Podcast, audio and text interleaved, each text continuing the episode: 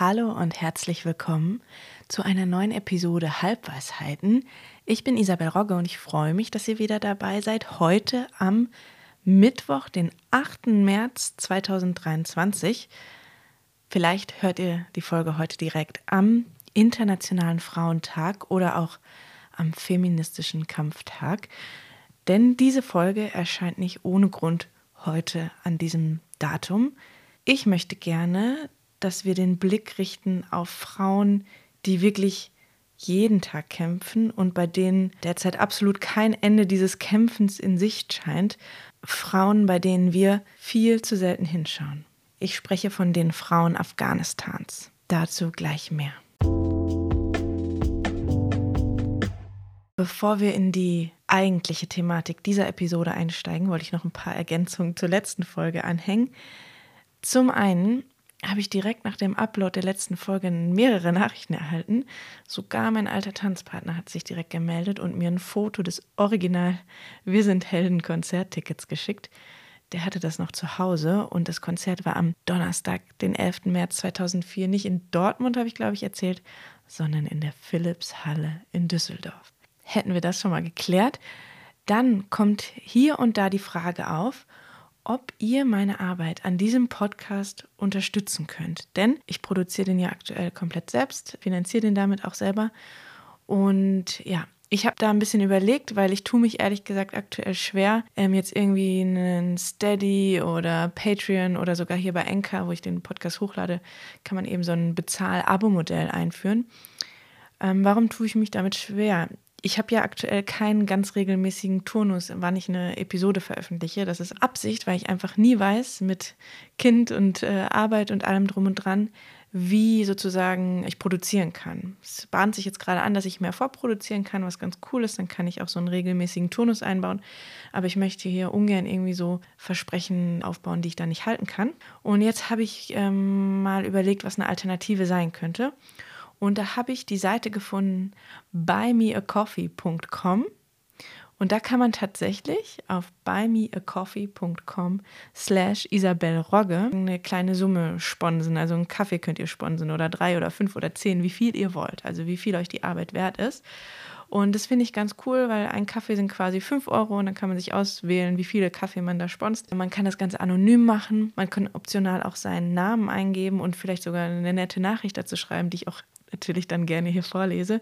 Und vor allem muss man keinen Account anlegen. Also buymeacoffee.com slash Isabel Rogge. Da könnt ihr einfach mal gucken, ob ihr da Bock drauf habt und wenn nicht, ist das absolut auch okay. Ich schließe auch nicht aus, dass es künftig ähm, hier im Podcast Werbung gibt oder auch mal eben ein Abo-Modell, aber aktuell möchte ich irgendwie gerne erstmal so eine solide Basis aufbauen zu euch und finde irgendwie, dass das vielleicht ein Kompromiss ist.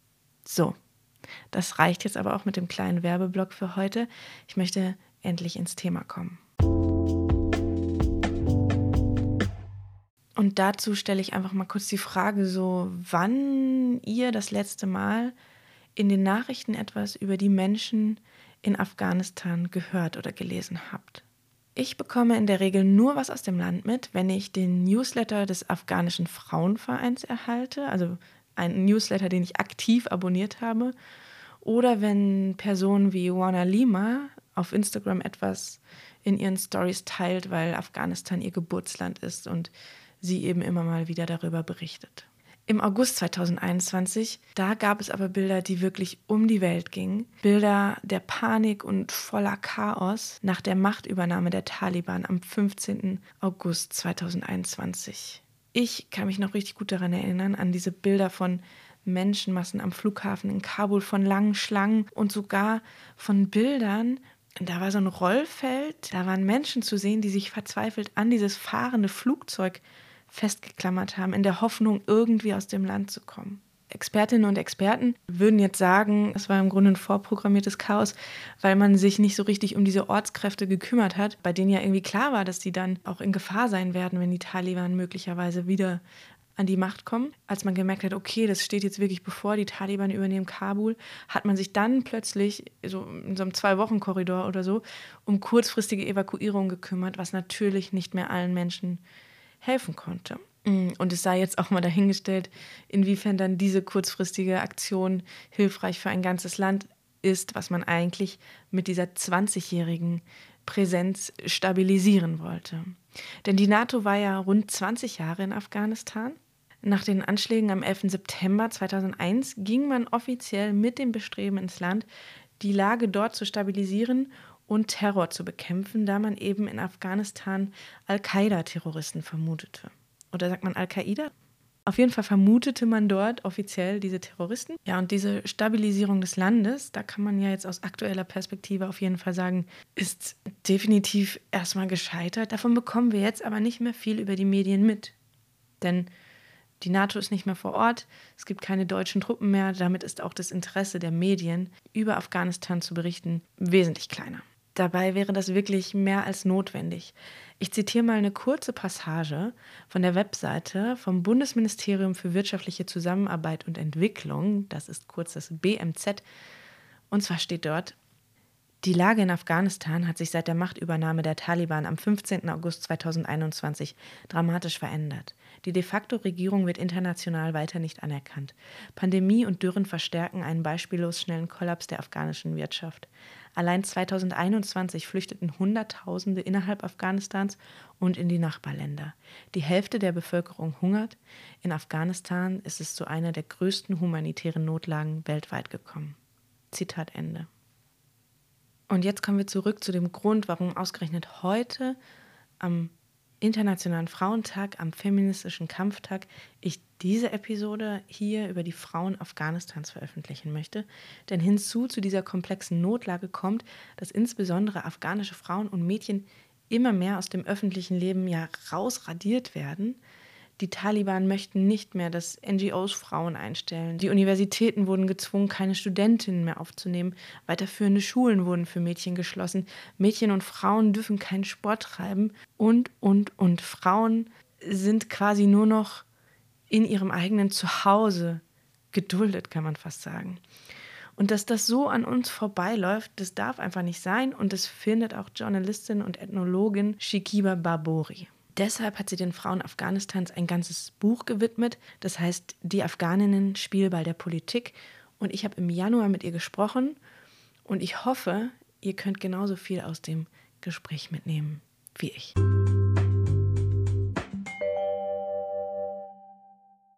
Liebe Shikiba, danke, dass du dir die Zeit nimmst heute für unser Gespräch. Ähm, ich stemple ganz gerne mal einmal kurz die Zeit für die Leute, damit sie so wissen, wann wir uns unterhalten, auch äh, bezüglich aktueller Geschehnisse. Wir sprechen heute am 12. Januar miteinander. Ja, hallo, ich bin total froh, dass wir das Gespräch führen und habe richtig Lust, jetzt vor allem auch mit dem Wissen, dass wir gut Zeit haben. Ja, die haben wir, die wollen wir uns nehmen heute. Äh, man hört vielleicht, ich bin noch ein bisschen verschnupft, daher ist es ganz gut, dass wir nicht im gleichen Raum sitzen, wir sind heute über das Internet verbunden. Du lebst und arbeitest in Köln und ich in Berlin. Du bist also mittlerweile bestimmt eine rheinische Frohnatur, ähm, aber nicht qua Geburt, sondern du bist zugezogene Kölnerin. Du bist nämlich ursprünglich in Kabul geboren. Ja, ganz genau. Ob Frohnatur aus Köln jetzt kommt oder ob ich das jetzt mitgebracht habe, sei mal dahingestellt. Aber ja, ich lebe jetzt seit einigen Jahren in Köln. Und Du bist in Kabul geboren, also der Hauptstadt Afghanistans, der größten Stadt Afghanistans, ja, mittlerweile, glaube ich, über vier Millionen Einwohner und Einwohnerinnen. Und du hast ja auch noch anfangs einen Großteil, kann man schon sagen, deiner Kindheit in Afghanistan gelebt.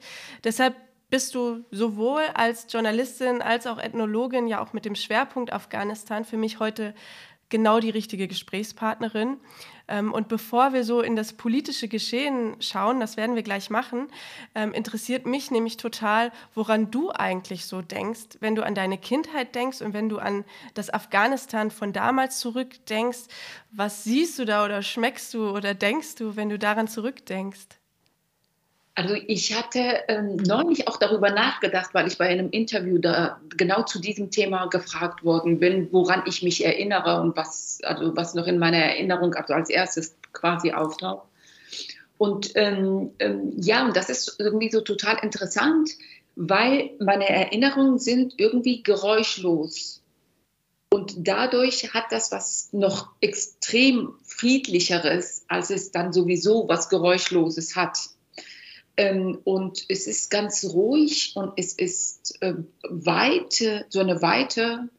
Ähm, und also alles, wenn ich jetzt das jetzt mit dem heutigen Afghanistan vergleiche, überhaupt nichts davon mehr stimmt. Das sind so meine Erinnerungen. So ein Geruch, was morgens früh immer in der Luft war, und ich glaube, das ist einfach so die frische Luft auch damals gewesen, was so einen eigenen Geruch für mich hatte. Und ähm, diese Weite und Ruhe, das sind meine Erinnerungen. Mhm. Du bist dann auch in Kabul weiter aufgewachsen oder hast du auch mal auf dem Land gelebt? Nee, gar nicht. Also ich bin in Kabul geboren und äh, habe dort gelebt. Und das ist halt auch in Afghanistan nicht so üblich, dass man, wenn man es nicht muss, dass man umzieht.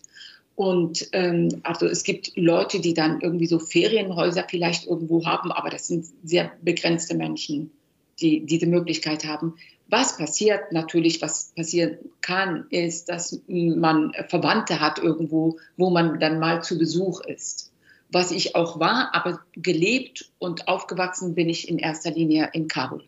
Und das ist ein interessanter Aspekt, den du vielleicht auch gleich nochmal hier und da ähm, bringen wirst, weil in Kabul zu leben ist sicherlich etwas ganz anderes als in der Provinz zu leben in Afghanistan. Das äh, liest man auch äh, hier und da in deinem Buch. Du bist dann Ende der 70er mit deiner Familie nach Deutschland gekommen, lebst seither auch hier und warst ab 2003 dann auch immer mal wieder in Afghanistan. Ähm, jetzt haben sich die Geschehnisse natürlich seit 2021 nochmal drastisch gewandelt. Wann konntest du überhaupt das letzte Mal dorthin reisen und wie hast du das erlebt? Ja, genau. Also alles, was du gesagt hast, stimmt. Ja, und der Unterschied zwischen Kabul und Provinzen ist enorm groß. Ähm, das letzte Mal war ich in Afghanistan im November 2019, auch äh, für die Deutsche Welle Akademie, um dort Journalistinnen auszubilden. Aber das war schon ein ganz ein anderes Reisen als die Jahre zuvor, in den Anfang der 2000er Jahre. Weil am Anfang, also seit 2003 ungefähr arbeite ich in dem Bereich, Journalistinnen in Afghanistan auszubilden. Und das war halt am Anfang absolut möglich gewesen, dass ich auch mit dem Taxi mal alleine von A nach B gefahren bin oder mir was angeguckt habe mit den Kolleginnen, die mit da waren natürlich, dass wir dann irgendwo zum Essen gegangen sind und am Wochenende auch sogar Ausflüge gemacht haben und so weiter. Und das war irgendwie ab 2005, 2006 gar nicht mehr möglich oder eingeschränkt, viel eingeschränkter möglich und 2019 überhaupt nicht mehr möglich. Und 2019 war ich tatsächlich auch sogar ähm, ausschließlich auf diesem Camp äh, der Bundeswehr in Nordafghanistan, in Mazar Sharif, weil es dann überhaupt nicht mehr möglich war, irgendwie sich frei in der Stadt zu bewegen, weil die Anschläge und die äh, Angriffe auf die, auf die solche Einrichtungen, die in irgendeiner Form für Demokratisierung oder Journalismus sich eingesetzt haben, sehr, sehr viel mehr geworden waren. Mhm. Wie kann man sich das vorstellen? Reist man dann überhaupt über einen normalen Flughafen oder landet man dann schon direkt auf der Bundeswehrstation? Also bei dieser Reise, wovon ich gerade erzählt habe, war das so, ähm, dass man dann ähm, auf diesem Flughafen in Mazar Sharif dann landet. Aber es gibt einen anderen Ausgang für die Militärleute, für die Soldaten, dass die erst gar nicht zu diesem offiziellen, äh, öffentlichen, also für alle zugänglichen Ausgang rausgehen, sondern quasi in so einem Hinterausgang haben, was dann natürlich auch schneller geht. Da holt man das Gepäck, alles funktioniert viel schneller aber viel kontrollierter natürlich, weil das mit der Bundeswehr dann ist. Ist dann für dich, wenn du jetzt über die Jahre so zurückdenkst, so ein Gefühl der Angst gewachsen, wenn du dich dann im Land aufgehalten hast? Oder bist du so furchtlos, weil du da irgendwie dich in deinem Job, in deinen Recherchen sicher fühlst und weißt, wofür du das machst? Also für viele Leute ist das wahrscheinlich gar nicht vorstellbar, dass man immer wieder in so ein Land reisen kann, obwohl man ja bezüglich der Medien natürlich, was wir hier mitbekommen, so das Gefühl hat, das ist doch absolut unsicher. Wie kann man das machen? Ja, das stimmt natürlich. Also ich hatte definitiv auch irgendwie so Sorgen beziehungsweise so komische Gefühle vor den Abreisen von hier, weil nicht nur was ich jetzt über die Medien, weil man hört ja dann natürlich auch zu Afghanistan immer, wenn man hört, eigentlich eher schlechte Nachrichten und immer von Anschlägen und alles, was so nicht funktioniert. Und dann auch noch durch, den, durch diese einfach Anfragen oder ähm, Ansprachen meiner Freunde und die Menschen in meiner Umgebung, die ausschließlich diese Nachrichten sehen. Ich habe ja natürlich auch persönliche Kontakte zu Afghanistan und kenne hier und da auch gute Nachrichten, ähm, aber die natürlich nicht. Aber das machte mir dann tatsächlich auch so viel Angst, dass ich vor den Abreisen manchmal gedacht habe, was mache ich da eigentlich? Ist das richtig, was ich da mache? Also nicht inhaltlich richtig. Das war natürlich, das empfinde ich auch sogar im Nachhinein als richtig, was wir da gemacht haben. Aber ob das, ob sich selber halt irgendwie so, so Gefahren auszusetzen. Aber das hörte sofort auf, wenn ich dort gelandet bin. Mhm. mit dem, mit dem Kontakt zu den Menschen, zu, was die auch äh, Erfahrungen und Geschichten, die die erzählt haben. Und ich glaube, das ist halt egal wo, egal wie schlimm eine Situation ist, gibt es immer dann so eine, so eine, so eine Parallelrealität, äh, weil natürlich die Leute haben dort einen Alltag, trotzdem, dass diese Sachen passiert sind. Auch in den letzten 20 Jahren immer weiter und immer wieder schlimme Sachen äh, passiert sind. Trotzdem hatten die Menschen einen Alltag. Und wenn man dann, wenn ich da drin war, dann war diese Angst auch weg das ist ja auch wichtig, dass es dann Menschen wie dich gibt, die uns im Westen, sagen wir immer so schön, äh, dann auch mal andere Seiten zeigen. Wie hältst du derzeit Kontakt ins Land? Du hast ja gesagt, du hast dann natürlich auch Kontakte. Ich weiß zum Beispiel jetzt aus der äh, Folge zum Iran, dass es da natürlich teilweise sehr ähm, ja, begrenzte Möglichkeiten gibt, überhaupt das Internet zu nutzen. Wie bekommst du jetzt überhaupt Informationen als Journalistin und hältst du auch noch Kontakt zu den Journalistinnen, die du ausgebildet hast? Ja, also mit denjenigen, mit denen ich noch in Kontakt bin, mit denen ich noch in Kontakt sein kann, weil ich sie noch erreiche, weil einige erreiche ich leider gar nicht, oder von einigen, von denen ich weiß, dass sie in Sicherheit sind und schon außerhalb des Landes sind.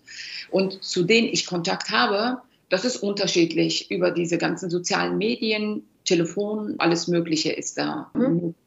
dann mit denen in Kontakt zu treten, was noch halt der Fall ist. Natürlich weiß man nicht, wie sich das irgendwie entwickeln wird und wie das sein wird in Zukunft. Aber im Moment ist es noch möglich. Sofern, also das muss ich jetzt hier vielleicht schon einschieben, dass ich die Menschen dort dann nicht erreiche, weil selbst in Kabul hat man im Moment sehr begrenzt Stromzugang. Also ist, man hat nur drei, höchstens bis vier Stunden am Tag Strom. Also mhm. selbst in der Hauptstadt. Und das ist natürlich in den Provinzen dann noch mal schlimmer. Du bist jetzt hier in Deutschland dadurch auch eine der journalistischen Stimmen, eigentlich kann man sagen, wenn es oder wenn ich die Stimme, wenn es um Afghanistan geht. Und äh, von deinen Erlebnissen und Recherchen schreibst du auch in deinem neuen Buch. Und das heißt, die Afghaninnen Spielball der Politik. Und es geht eben genau, also es ist jetzt wirklich um die Afghaninnen absichtlich, um die Frauen, explizit die Frauen des Landes, von denen du als Spielball der Politik berichtest. Warum ist es so wichtig, die Frauen hier im Vordergrund zu nennen? Und ja, genau, wie zeigt sich das eigentlich, dass Sie eben Spielball der Politik sind? Ja, auf jeden Fall. Also ich mache ja auch in meinem Buch so einen Rückblick der letzten 100 Jahre Afghanistans, so einen kurzen Einriss darin. Und ähm, da erkennt man das eigentlich in egal welche Phase, egal welchen Zeitraum man sich anguckt, dass immer politisch die Frauen als Beispiele dafür benutzt worden sind, um bestimmte politische Agenda durchzuführen. Egal, ob das seitens der Regierung war, die jetzt äh, eine äh, moderatere, moderne, westlich orientierte, demokratische Regierung irgendwie durchführen wollten. Die haben die Frauen als Beispiel genommen und anhand denen erzählt, wie wichtig es ist, dass Frauen Bildung haben, rausgehen, arbeiten etc. Also alles, was wir natürlich im Westen kennen, warum es gut ist, wenn Frauen in der Gesellschaft beteiligt sind. Aber genauso werden die Frauen immer schon in der Geschichte Afghanistans auch von der anderen Seite, von den Extremisten, von den Patriarchaten und die afghanische äh, Gesellschaft ist eine sehr extrem patriarchalische Gesellschaft, auch von dieser Seite immer dafür genutzt, um zu sagen, warum nicht? Und dann haben die auf Sitten und Werte der Gesellschaft irgendwie hingewiesen. Das ist immer schon so. Was mich sehr schockiert hat, ist, dass gerade in den letzten 20 Jahren, seit NATO-Einsatz in Afghanistan, auch der Westen die afghanische Frauen benutzt hat dafür. Und das habe ich also viel später, als es so war, als es begonnen worden ist, realisiert. Und das hat mich unglaublich geschockt, Warum ich auch natürlich geschockt war, ist, dass ich in den letzten 20 Jahren durch meine Reisen, durch meine Berichte, durch diese Arbeiten mit den Journalistinnen auszubilden, ja auch sehr viel darin getan habe in der Richtung, was der Westen dort wollte und was der Westen ange gegeben hat und gesagt hatte, um die Frauenrechte irgendwie so zu schützen, um die Frauen äh, zu motivieren, mehr zu äh, leisten und rauszugehen und mitzugestalten. Ich habe das ja durch meine Arbeit mit unterstützt. Und für mich war das dann auf einmal, dass ich in diesem Spiel, dass diese Frauen nur ausgenutzt worden sind, grauenhafterweise eigentlich mitgemacht habe. Und das finde ich auch manchmal heute für mich wirklich unerträglich, dass ich quasi mitgemacht habe in den letzten 20 Jahren, diesen Frauen oder nicht nur Frauen, aber auch den Frauen gesagt habe, wie wichtig es ist, in dieser Richtung zu aktiv zu sein, rauszugehen, äh, sich einzusetzen, sich einzubringen. Und manchmal kamen die Frauen nach den Kursen tatsächlich, wir haben darüber tatsächlich gesprochen, dass sie diese Angst hatten, was ist eigentlich, wenn eines Tages der Westen abzieht? Und vielleicht wieder die Extremisten an die Macht kommen. Und ich habe dann gesagt, so nein, das wird nicht mehr passieren, weil ich so sicher war von diesem System, was die NATO da propagiert hat. Und, und heute finde ich das wirklich manchmal unerträglich. Äh, also wenn ich zumindest äh, spätestens, wenn ich daran, da, daran denke, weil genau diese Menschen haben wir durch diese Ansagen, bringen wir sie heute in Gefahr. Deswegen müssen sie untertauchen, deswegen müssen sie das Land verlassen. Mhm. Welche Vorteile das natürlich hat, dass ich selbstverständlich das richtig halte, dass nur so eine Gesellschaft eine, eine Zukunft hat, wenn Frauen und Männer in dieser Form, wie wir es propagiert haben, sich einbringen und mitmachen. Aber trotzdem ist es immer sch ganz schlimm für mich, darüber nachzudenken, weil einfach so das erst der erste wichtige Schritt, dass die einfach überleben und sicher sind, daran habe ich mitgewirkt, dass es nicht der Fall ist quasi. Mm.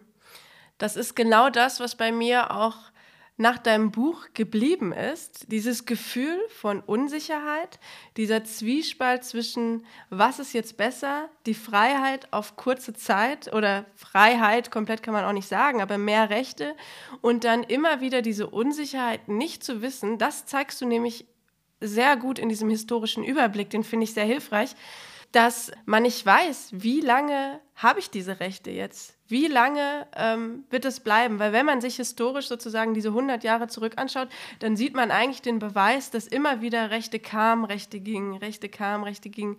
Und sozusagen die Frauen, deswegen auch dieses Bild des Spielballs sehr treffend, Mittel zum Zweck waren. Sowohl für die Menschen dort, äh, die Machthaber im Land, als auch in anderen Nationen. Und dann ist es eben genau so, wie du sagst. Jetzt August 2021 verlässt dann die NATO das Land mit ihren Verbündeten. Und das Land ging eigentlich sofort an die Taliban. Wir sind jetzt fast anderthalb Jahre später hier. Wie ziehst du dann Bilanz? Wie hat das das Land verändert? Das Land ähm, hat das sehr extrem verändert, wenn man die junge Generation Afghanistans sich anschaut, die auch manchmal als die NATO-Generation geschildert wird, die etwas über 20 sind und sowohl die äh, Bürgerkriegsjahre als auch die Zeit der ersten Ära der Taliban, äh, Mitte der 90er Jahre, nur aus den Geschichten ihrer Eltern und Großeltern kennen. Und die sind ja, ich spreche jetzt nur von Kabul und den Großstädten, weil in den Provinzen hat es auch in den letzten 20 Jahren anders ausgesehen. Da hatte sich auch, da hat es nicht so eine große Veränderung gegeben. Aber in den großen Städten durchaus, dass es Schulen gab und dass diese Generation zur Schule gegangen ist und äh, die Möglichkeit hatte, ein Studium durchzuführen in den Städten. Und ähm, das sind halt die auch, die jetzt in den letzten 20 Jahren den Anbeginn einer sogenannten Zivilgesellschaft mitgestaltet haben, weil die waren es, die in den Medien gearbeitet haben, was so ein Sektor in Afghanistan ist, der in den letzten 20 Jahren unglaublicher Fortschritt erlebt hatte. Von so einer Null Medienlandschaft unter den ersten äh, äh Ära der Taliban und ähm, dass die dann auch in der Politik sich eingebracht haben und die anderen Tätigkeiten, die auch traditionell, äh, das heißt traditionell meine ich damit in der Zeit ähm, vor den Bürgerkriegsjahren, also in Afghanistan, was viele leider irgendwie so gar nicht wissen, ist, äh, also früher hat es, als wir noch in Afghanistan gelebt haben, gab es halt äh, alle die, die meisten ähm, Lehrerberufen wurden von Frauen ausgeübt. Es gab ähm, ähm, Anwältinnen, es gab ähm, Menschenrechtsaktivistinnen. Also die hat es auch früher gegeben, aber der Konzentration, die es in den letzten 20 Jahren gegeben hat, das war schon mehr. Das ist das, was es auch das Land so verändert hat. Also auch wenn man so mit jungen Afghanen sich unterhält, ob die jetzt noch in Afghanistan sind oder irgendwie leider raus mussten, weil sie in Afghanistan nicht sicher äh, sind seit anderthalb Jahren, seit die Taliban in, an der Macht offiziell sind. In den Städten sind diese Menschen auch nicht mehr sicher. Das heißt, ich spreche jetzt nicht von den Leuten, die auch in den letzten 20 Jahren in den Provinzen nicht sicher waren, weil da, die Taliban waren, hatten ja immer zum, über die Hälfte des Landes auch in den letzten 20 Jahren unter ihrer Kontrolle. Darüber haben wir aber hier eigentlich, das wurde ja komplett ignoriert, darüber wurde ja nicht gesprochen. Und insofern, äh, da sehe ich schon eine Veränderung dass auch jetzt zum Beispiel, wenn es zu äh, Repressalien gegen Mädchen und Frauen kommt, dass hier und da jetzt nicht in der Intensität, wie wir es aus dem Iran hören und sehen, aber auch in Afghanistan schon äh, auch Jungs oder Männer, die dann äh, sich für, für, die Frauen stark machen wollen. Und diese Veränderung, dieser Riss, sage ich mal, in dieser traditionellen Gesellschaft, das ist heutzutage auf jeden Fall erkennbarer als früher. Ich habe auch verschiedene Videos gesehen. Eins, wo man sieht, wie die Studentinnen schluchzen, weil sie auf einmal erfahren, dass sie jetzt nicht mehr studieren dürfen. Dann gab es aber auch zum Beispiel ein Video, wo die Jungs oder Studenten dann auch, Männer muss man eigentlich sagen, junge Männer, auch äh, Räume verlassen haben, weil sie sich solidarisieren wollten mit den Studentinnen. Also würdest du sagen, es ist auch definitiv ein generationeller Unterschied, aber eben dann auch wirklich zwischen Stadt und Provinz, weil ich habe so wahrgenommen, dass wenn man jetzt sieht, die Proteste im Iran, die du gerade angesprochen hast, dass dort eben die Frauen gerade den Rückhalt der Männer insgesamt haben, generationenübergreifend mittlerweile, aber die patriarchalen Strukturen und der Wert von Jungs und Männern in Afghanistan ja wirklich sehr hoch gehalten wird äh, gegenüber den Frauen, oder? Absolut, absolut richtig. Ja, ich finde das auch ähm, äh, sehr bemerkenswert, dass unter den Umständen in Afghanistan dass tatsächlich diese äh, Kommilitonen der Studentinnen, die nicht mal an die Uni konnten, was du gerade erwähnt hast, dass die, also die waren während einer Prüfung sogar und dass sie einfach aufgestanden waren und rausgegangen sind, um zu sagen halt, dass sie damit nicht einverstanden sind. Das war jetzt gar nicht mal in den Städten, sondern tatsächlich hat das sogar in den Provinzen stattgefunden, mhm. was mich unglaublich ähm, überrascht, aber auch sehr erfreut hat, dass es so ist. Ähm, ähm, aber ja, die Zahl derer, die sich mitteilen oder ihre Stimme erheben, ist sehr gering, aber die gibt es. Und umso wichtiger finde ich es eigentlich, dass man da genau hinguckt, weil genau wie du das sagst, dass diese patriarchalen Strukturen in Afghanistan so extrem, also diese Werte sind einfach eine ganz andere. Von ihr aus, also von Deutschland aus, aus dem Westen scheinen vielleicht Iran und Afghanistan sehr ähnlich zu sein, aber die beiden Länder sind Lichtjahre voneinander verschieden.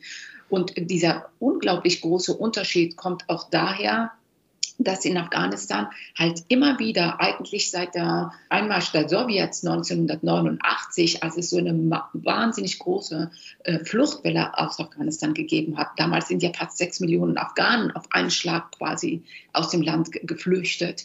Und wer waren das, die rausgegangen sind? Das waren Leute, die, die eine Anbindung an Westen hatten, an Ausland hatten, Geld hatten, die Möglichkeit hatten, irgendwie das Land zu verlassen. Und das war die Mittelschicht.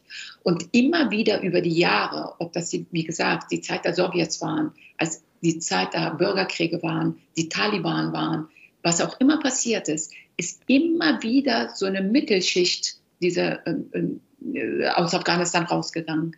Und das sind die, die eine Gesellschaft tragen, die die Werte sehen, die eine Veränderung wollen, die sich eingebracht haben, bevor sie raus sind. Und das macht also den Riesenunterschied zwischen Afghanistan und Iran aus. Aber dadurch, dass es hier und da, auch wenn die Gruppen sehr klein sind, diese Veränderung oder diese Stimmen in Afghanistan gibt, finde ich das umso wichtiger, dass wir aus dem Westen dahin gucken, das benennen, um auch einfach die drumherum irgendwie einfach so auch zu motivieren, ihre Stimme zu, zu erheben. Einfach um zu wissen, da sind auch andere, die so denken wie ich. Und deswegen finde ich das unglaublich wichtig. Ich glaube, das ist egal, um was es geht. Einfach, dass man die andere Seite mal hört und dass die Leute motiviert werden, sich noch weiterhin einzusetzen, um zu spüren, dass sie nicht alleine sind mit ihrer Stimme oder mit ihrer Wahrnehmung, dass Bildung richtig ist und wichtig ist, auch für die Zukunft eines Landes. Mhm.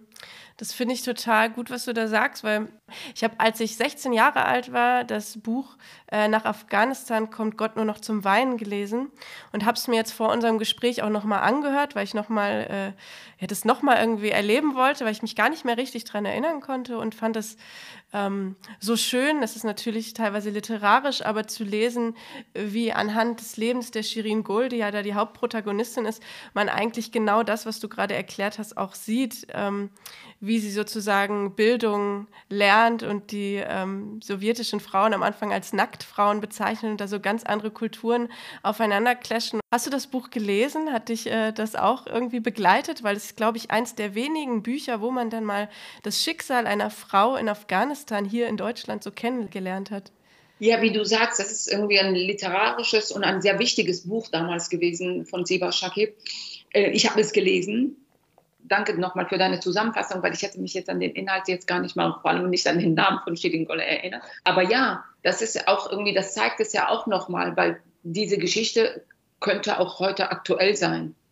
Genau das habe ich gedacht, dass man gar nicht das Gefühl hat, das wurde jetzt damals geschrieben, sondern es könnte auch jetzt heute aktuell sein, wo wir eben auch viel über Flüchtlingscamps und so lernen. Dann, als ich auch das Video gesehen habe mit den äh, Studentinnen, habe ich gedacht, welche Kraft hat das eigentlich, wenn einer Studentin heutzutage in Afghanistan verwehrt wird zu studieren, wo doch, das schreibst du auch in deinem Buch, über 90 Prozent der Frauen Analphabetinnen sind. Also dieser Zugang zu Bildung einen ganz anderen Stellenwert hat als bei uns. Es ist nicht so, dass die afghanische Gesellschaft nicht weiß, was, welchen Wert die Bildung hat. Nur eine Gruppe ähm, hält die gerade so quasi wie Geiseln und lässt das nicht zu und ist bewaffnet dank des Westens, das ist sehr ironisch gemeint, dank des mhm. Westens, weil als, als die NATO abgezogen ist, die sind ja einfach nur, die Soldaten sind abgezogen worden, die ganze Infrastruktur und die ganze Bewaffnung ist dort geblieben, wovon die Taliban, womit die Taliban heute jetzt auch die, die Bevölkerung schikanieren. Und, und das ist halt einfach so. Das darf man jetzt nicht damit gleichsetzen, dass die afghanische Gesellschaft Bildung, Bildung nicht wertschätzt. Aber trotzdem in dem Punkt wichtig, weil äh, laut den Vereinten Nationen äh, sind ja also ungefähr, die, die sprechen von 23 Millionen Afghanen, die im Moment äh, ähm, gefährdet sind, am Hungertod zu sterben. Also die Situation ist im Moment sehr, sehr schlecht durch äh, wahnsinniger Schneefall äh, äh, und es hat eine Flut gegeben, es hat vor ein paar Monaten Erdbeben gegeben, ist, die Zahl der Binnenflüchtlinge sind sehr hoch. Das heißt, die humanitäre Krise in Afghanistan ist auch wegen der Klimakatastrophe einfach, die Afghanistan auch erreicht hat, mhm. unglaublich hoch. Und ähm, das heißt, humanitäre Hilfe ist absolut nötig. Aber ich bin nicht damit, ich bin damit absolut einverstanden und finde das sehr sinnvoll und notwendig, dringend notwendig, dass man diese Menschen hilft und davor schützt, dass sie sterben. Aber gleichzeitig kann es nicht sein, dass Menschen der äh, Zugang zu Bildung verwehrt wird und gleichzeitig Unterstützung von außen kommt. Das heißt, diese Menschen, wenn die nicht zur Schule gehen, nicht studieren, irgendwann mal nicht ausgebildet sind als Fachleute, die werden immer abhängig bleiben. Mhm. Und insofern ist das, da ist das, das ist ein Punkt, wo man dann achten muss. An diesem Punkt muss man verhandeln und zusehen, wie man diese Hilfe, die stattfindet, ab dem letzten Jahr, das ist eine höhere Millionensummen, die nach Afghanistan gegangen sind, als humanitäre Hilfe. Wie gesagt, absolut richtig. Also das stell, ich stelle das nicht in Frage. Und ich, die sind ja im Moment wegen dieser Uni-Aktion reduziert oder einige Länder haben sie, glaube ich, auf Null sogar gesetzt. Also nur jetzt das zu reduzieren und äh, jetzt die komplette Bevölkerung zu bestrafen, halte ich nicht für richtig. sondern unsere Verantwortung ist auch da, dass wir bei diesen, denen, die das Geld bekommen, denen wir das Geld aushändigen, dass wir da an diese Verantwortung äh, äh, also heranknüpfen und Wege suchen müssen mit Leuten, die sich da auskennen, mit Leuten, die absolut wissen, genau wissen, wo man ansetzen kann. Und mit denen muss man halt zusammenarbeiten. Und man darf auf keinen Fall die Fehler wiederholen, die in den letzten 20 Jahren leider auch immer wieder gemacht worden ist, dass man die, die, die, die Fachleute nicht angehört hat, dass man, dass man ähm, einfach äh, nicht langfristig gedacht hat. Ja, da muss man halt ansetzen. Und die Kräfte, die Bildung wollen und es für richtig halten im Land, die es, wie gesagt, unbedingt gibt, die stärken und da mehr den Fokus und das hinzuführen. Hm. Ja, das glaube ich unbedingt, dass es die gibt. Ich habe, glaube ich, eher aus der Perspektive gedacht, wie schlimm ist das als Studierende, wenn man diese Möglichkeit bekommen hat, dann auf einmal das wieder so entzogen zu bekommen. Ne? Das ist ja auch eine Macht, die man dann auch bekommt, auch als Frau eben, wenn man dann ähm, sich weiterbilden darf.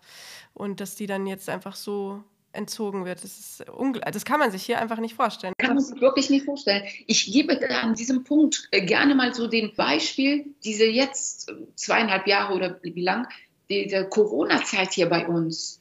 Es gab ja eine Zeit lang, wo auch Schulen geschlossen waren, wo Kinder nicht zur Schule konnten.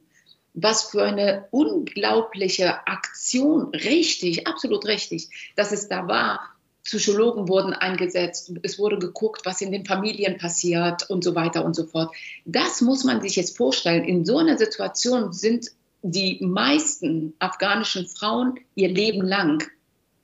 Und auch jetzt, die jetzt, die in den letzten 20 Jahren die Möglichkeit hatten, irgendetwas zu machen und äh, zur Schule gegangen sind und, äh, und jetzt aber nicht studieren können, das muss man auch sehen. Das ist jetzt nicht nur, dass das Land irgendwie wirtschaftlich irgendwie auf der Strecke bleiben wird, auch zukünftig, sondern auch mit den äh, Leuten, mit denen ich spreche, die sagen, ihre Töchter vor allem, weil die sind ja davon ausgenommen jetzt, die, die heulen den ganzen Tag, die werden, sind depressiv. Und ähm, also da, wie weit das noch jetzt in die Gesellschaft geht, das ist für mich jetzt als Ethnologin ganz wichtig und interessant. Aber da sind so Folgen, wie viele hundert Jahre mag es bedürfen, dass man das wieder irgendwie so, so rauskriegt aus einer, aus einer Gesellschaft wieder.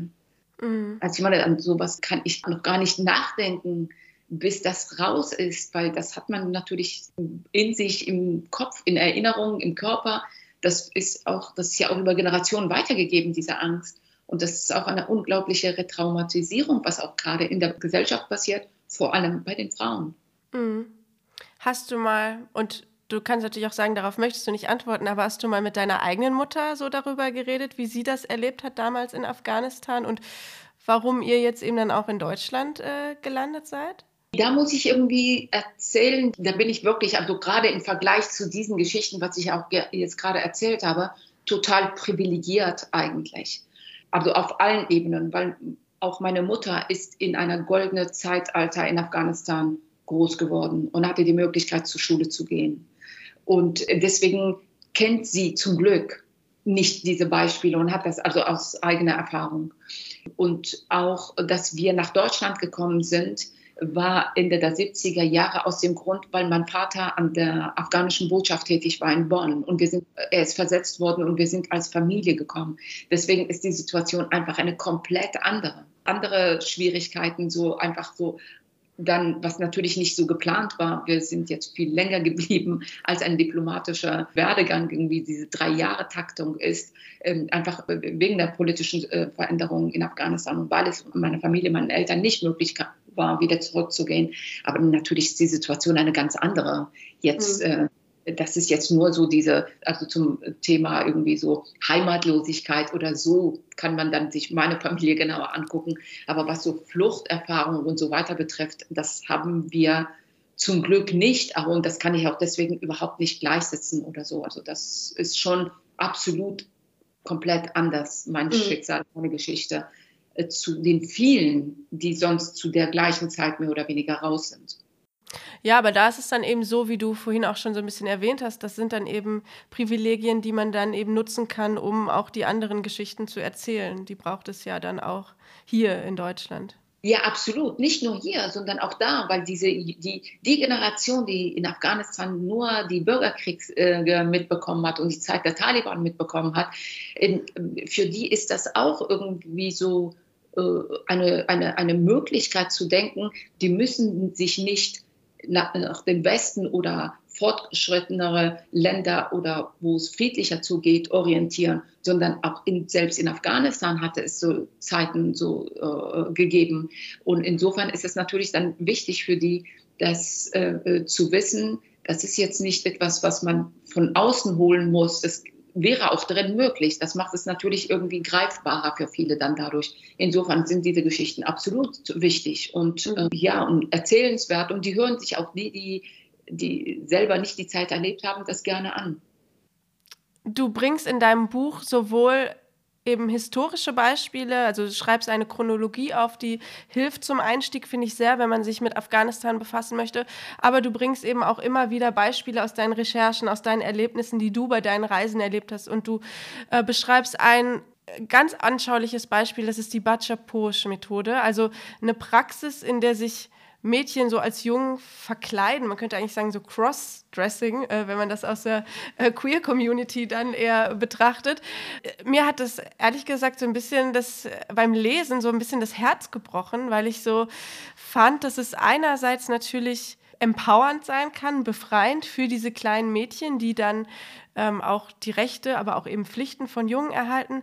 Aber andererseits kann ich mir fast nichts Schlimmeres vorstellen, als in dieser Angst zu leben, erwischt zu werden. Dann auch noch zu wissen, auf begrenzte Zeit darf ich jetzt irgendwie alles, aber mit der Pubertät ist es dann auch vorbei.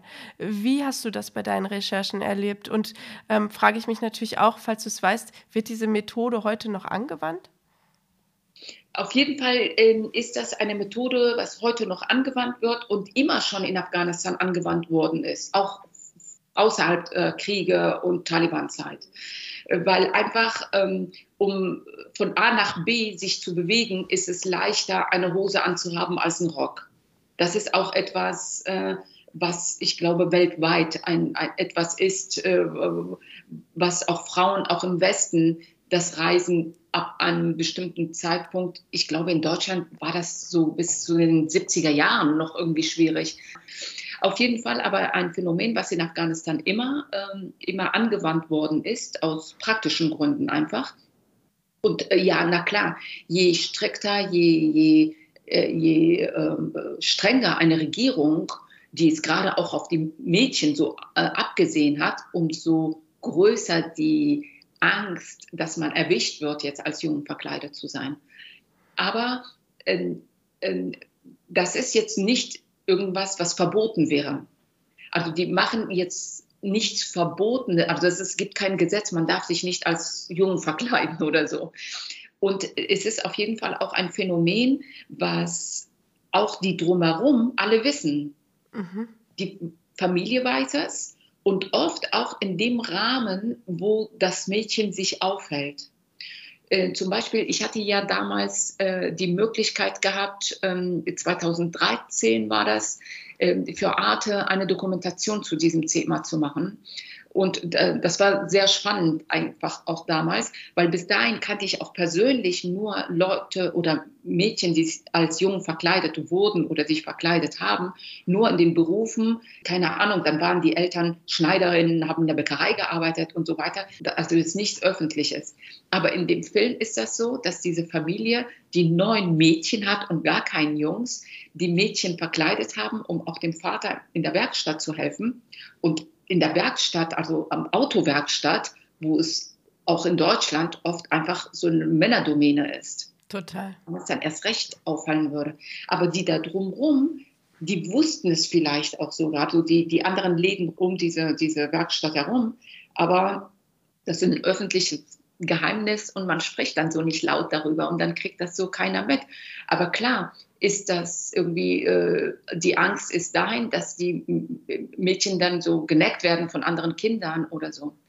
Ich hatte auch mal für Radio allerdings vor einigen Jahren eine Reportage dazu gemacht, weil es gibt ja immer diese, diese Schnittstellen äh, von Mädchen zum jungen werden quasi, ab dem Zeitpunkt, wo die Haare geschnitten werden und Jungkleider angezogen werden und ab der Pubertät diese rückwärts quasi wieder zu Mädchen zu werden.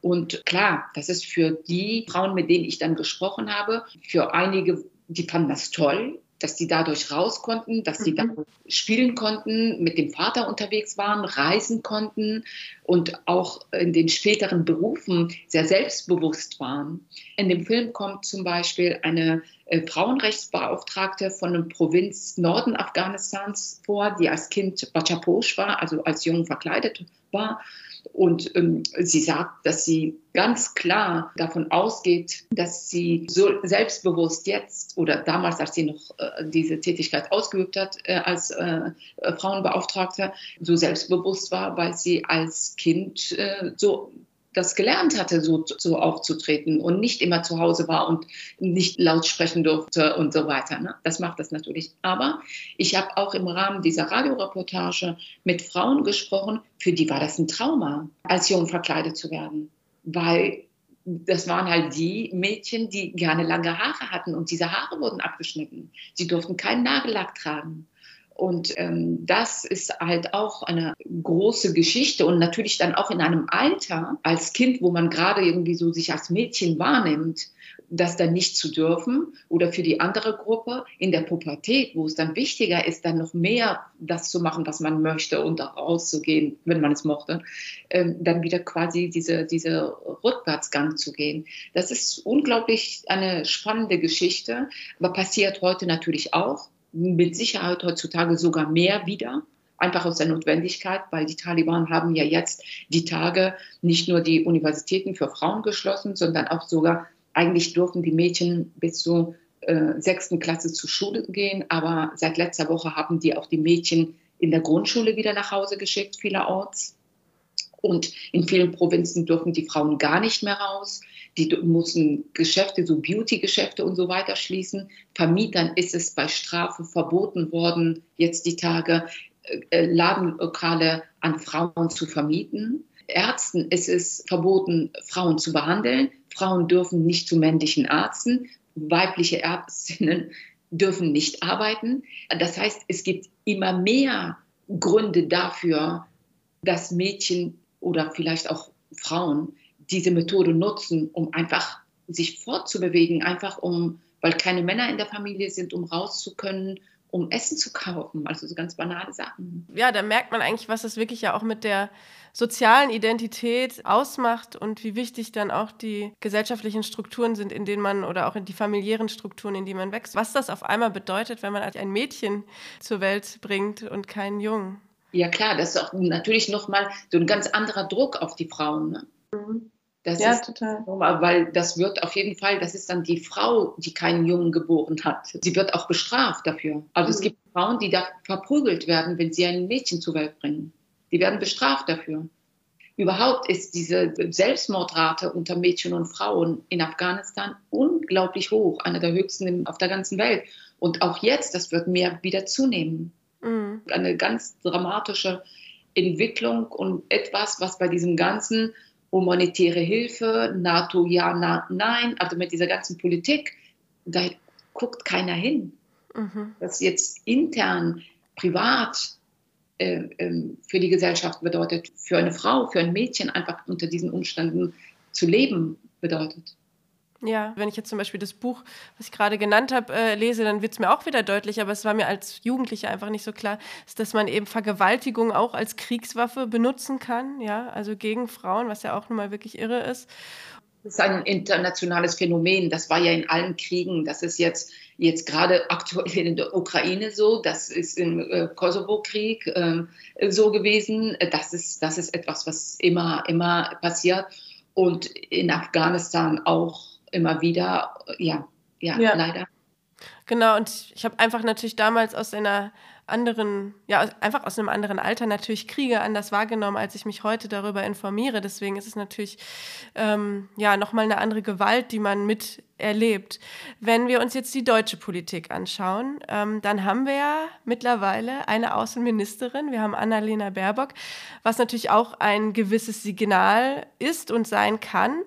Ähm, wie wichtig findest du, ist sie jetzt in dieser Position? Und wenn wir dann eben auch auf Feminismus kommen, inwiefern ist ihre Außenpolitik aktuell feministisch? Also ich erwähne sie ja auch in meinem Buch, weil das war so kurz vor der Abgabe war dieses Thema dieser feministische Außenpolitik sehr groß hier in Deutschland, äh, was natürlich bei mir auf sehr fruchtbarem Boden gefallen ist und wo ich gesagt habe, ja, unbedingt. Und was ich auch im Buch schreibe, weil ich glaube auch, dass die, diese ganzen Verhandlungen der letzten 20 Jahre eine eine andere wäre, anders geführt worden wäre, wenn man den Blick mehr in dieser Richtung gehabt hätte. Und insofern ähm, habe ich sehr große Hoffnung daran, mit ihren Ansätzen, auch gerade was Frauen in Afghanistan betreffen. Aber da muss man jetzt gucken, dass das Ganze jetzt nicht bei dieser politischen gute Sprache und politischen Sprache bleibt, Versprechungen machen und nicht einlösen. Ganz genau, dass das nicht, dass nicht schon wieder Versprechungen sind, die gemacht werden, weil das wäre wirklich mehr als dramatisch und schlimm.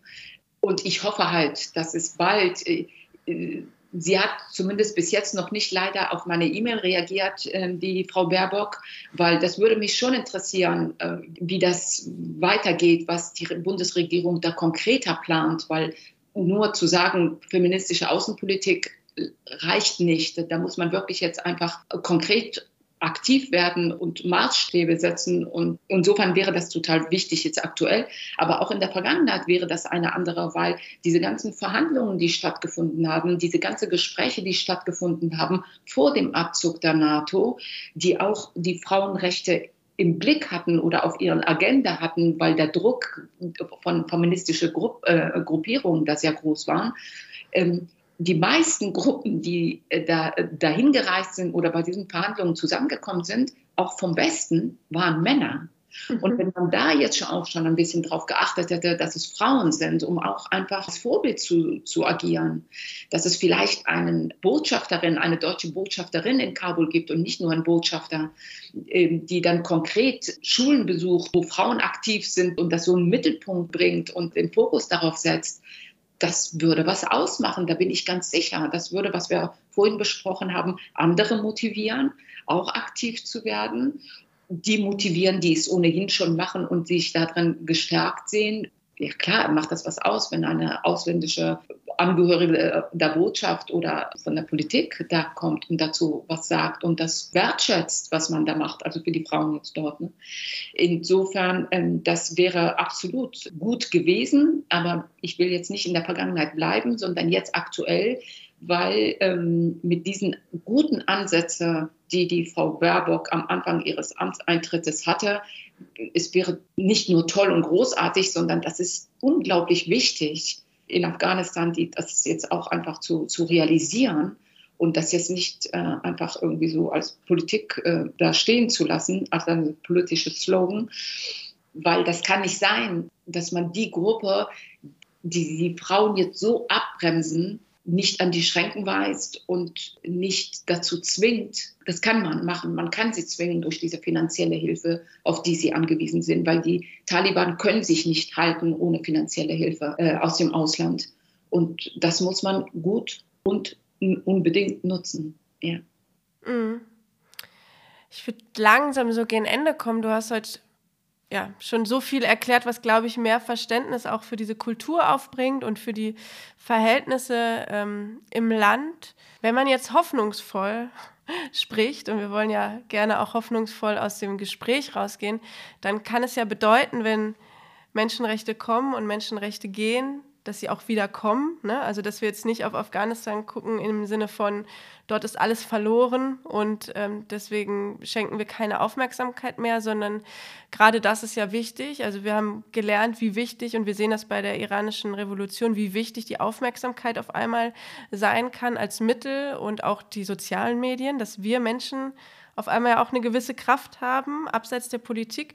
Aber was würdest du jetzt sagen, ähm, inmitten dieser Ohnmacht, nenne ich es jetzt mal, was muss sich ändern und was kann ich zum Beispiel machen, die gar keine afghanische Bubble hat? Wie, wo kann ich mich informieren und wie kann ich vielleicht auch helfen? Also ich weiß zum Beispiel, ich habe, glaube ich, 2021 dann mal an den afghanischen Frauenverein gespendet, weil ich irgendwie gelesen habe, dass die gute Sachen machen. Ähm, ja, was, welche Aktion kann ich überhaupt machen? Was würdest du mir empfehlen? Die ähm, afghanische Frauenverein ist auf jeden Fall eine Institution, die wirklich großartige Arbeit machen, eine gute Entscheidung dorthin zu spenden. Des Weiteren ist es so, bin ich auch jetzt äh, in den letzten 20 Jahren immer wieder nach Afghanistan gegangen bin, mit den Menschen dort gesprochen habe, egal mit Hausfrauen oder mit Politikerinnen, egal äh, wer es war, und denen, die dann gefragt habe, was können wir mehr noch aus dem Ausland machen? Was hast du für eine Nachricht, was ich mit nach Deutschland nehmen kann? Die meisten von ihnen haben gesagt, spricht darüber, erzählt diese Geschichte dort. Weil das Schlimmste, was Afghanistan widerfahren kann, ist, wenn Afghanistan vergessen wird, wenn Afghanistan medial und hier bei den Menschen einfach in Vergessenheit geraten. Weil wenn man in der Zeit, als die Sowjettruppen noch in Afghanistan waren, Ende der 80er Jahre. Als die raus waren, bis dahin war der Westen, hat sehr dahin geguckt, weil man macht einen Unterschied, ob die USA jetzt irgendwo drin ist oder die Sowjets drin waren. Es ist ein Unterschied für den Westen. Also das ist einfach eine Realität. Bis dahin, bis die Sowjets da waren, wurde sehr viel berichtet, wurde sehr viel gemacht. Also auch das kann man ja auch einfach googeln und dazu findet man sehr viel. Aber sobald äh, die Sowjets raus waren, äh, verschwand auch die westliche Berichterstattung. Und in diesen ganzen Bürgerkriegsjahren, die nachdem die Sowjets raus waren, in Afghanistan stattgefunden hat, sind die meisten Gräuelaktionen in Afghanistan haben stattgefunden. Das sagen auch die Afghanen selber. Die sagen, die Taliban-Zeit war streng, die waren streng, aber nicht pervers. Und diese Mujahideen-Zeit, diese Bürgerkriegsjahre, die waren wirklich pervers, was da stattgefunden hat. Da haben alle gelitten, vor allem sehr viel, vor allem die Frauen, weil die auch einfach, was du vorhin gesagt hast, in diesem als, als, äh, als Kriegswaffe, diese ganze Vergewaltigung und die, die Gruppierungen haben ja untereinander gekämpft. Das heißt, das war so Alltag, was da stattgefunden hatte. Und Detail will ich jetzt nicht darauf eingehen, erzähle ich aber, beschreibe ich aber im Buch. Ähm, und das wäre halt wichtig, dass man den, dass man dahin guckt, dass man berichtet, erzählt, schaut, wie sich was verändert, warum sich etwas nicht verändert und woran liegt das, dass das nicht passieren kann. Das ist unglaublich wichtig, dass man einfach Afghanistan medial nicht vergisst, dass es einfach präsent ist und dass wir dadurch einfach im, auf dem Laufenden bleiben können, was da passiert. Klar, bei den Medien ist es im Moment halt so, dass die äh, Ukraine einfach, weil äh, es ein Krieg, was gerade im äh, Westen stattfindet, äh, Iran natürlich, dass man da neben Afghanistan nicht vernachlässigen darf. Das wäre einfach wichtig, dass man da weiter hinguckt.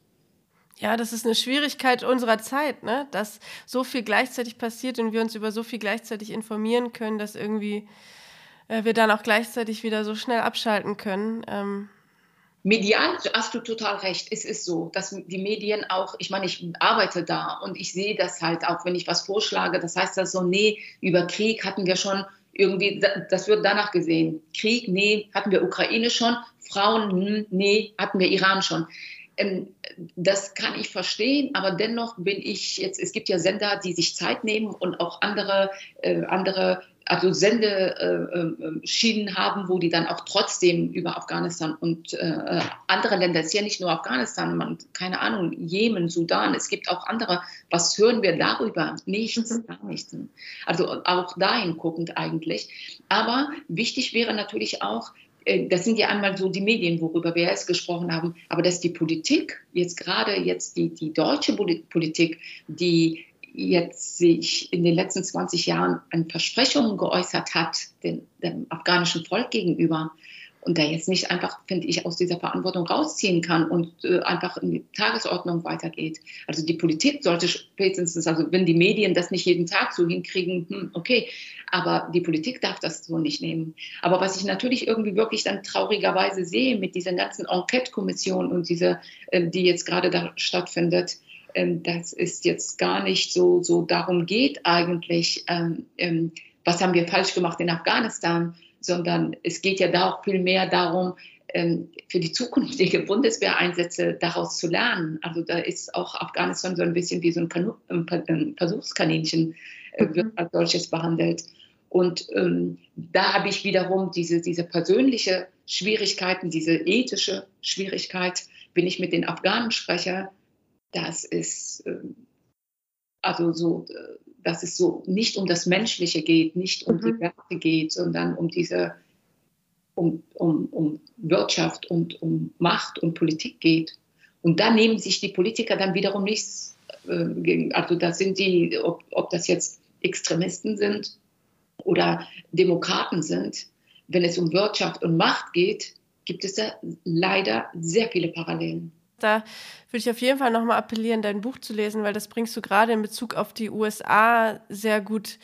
Da habe ich dann auch nochmal nachgeschaut, da gab es ja wirklich so ein Wikileaks-Dokument, was auf einmal zeigt, dass die CIA eigentlich so nach dem Motto absichtlich gesagt hat, ja, dann machen wir die Frauenrechte groß, damit die europäische Beteiligung an diesem Krieg und die Unterstützung weiter bestehen bleibt, zu einer Zeit, in der Obama Präsident war. Das ist Wahnsinn, mit dieser Ansage, mit dieser Ansage, das so zu machen, um vor allem, ich meine, für die NATO war ja in Europa Deutschland und äh, Frankreich sehr wichtige äh, Partner.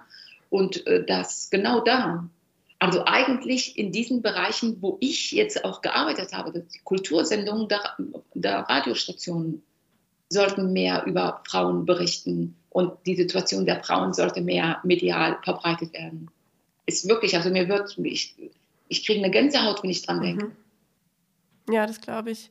Und letztendlich bleibt dann für mich am Ende die Frage irgendwie offen und die bleibt, glaube ich, auch generell offen warum überhaupt man dann nach Afghanistan gehen musste, nach den Anschlägen auf das World Trade Center, ne? was dann die NATO da eigentlich so verloren hat. Ja, also man ahnte, dass da äh, Bin Laden da war, den man für die Terroranschläge da verantwortlich gemacht hat.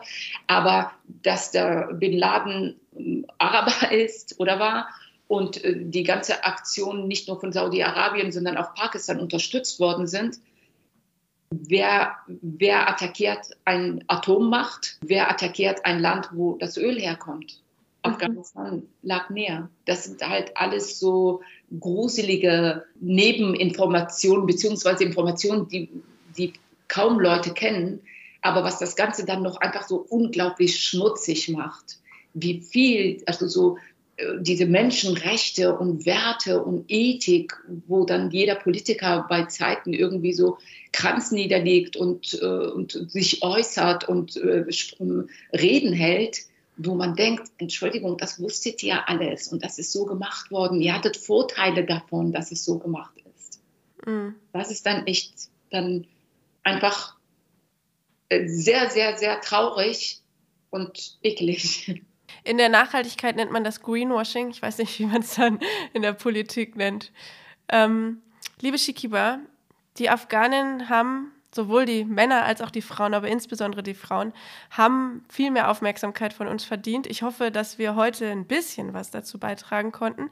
Wünsche mir, dass ganz viele Menschen dein Buch lesen werden. Es heißt Die Afghaninnen, Spielball der Politik, ist im Campus Verlag erschienen und ich werde auf jeden Fall den Link auch in die Show Notes der Episode packen. Und ich bedanke mich bei dir für deine unermüdliche Arbeit und auch die Zeit, die du dir heute genommen hast. Und ich wollte dich jetzt einfach mal fragen, ob, ob du vielleicht auch noch eine afghanische Weisheit für uns hast, die dich begleitet.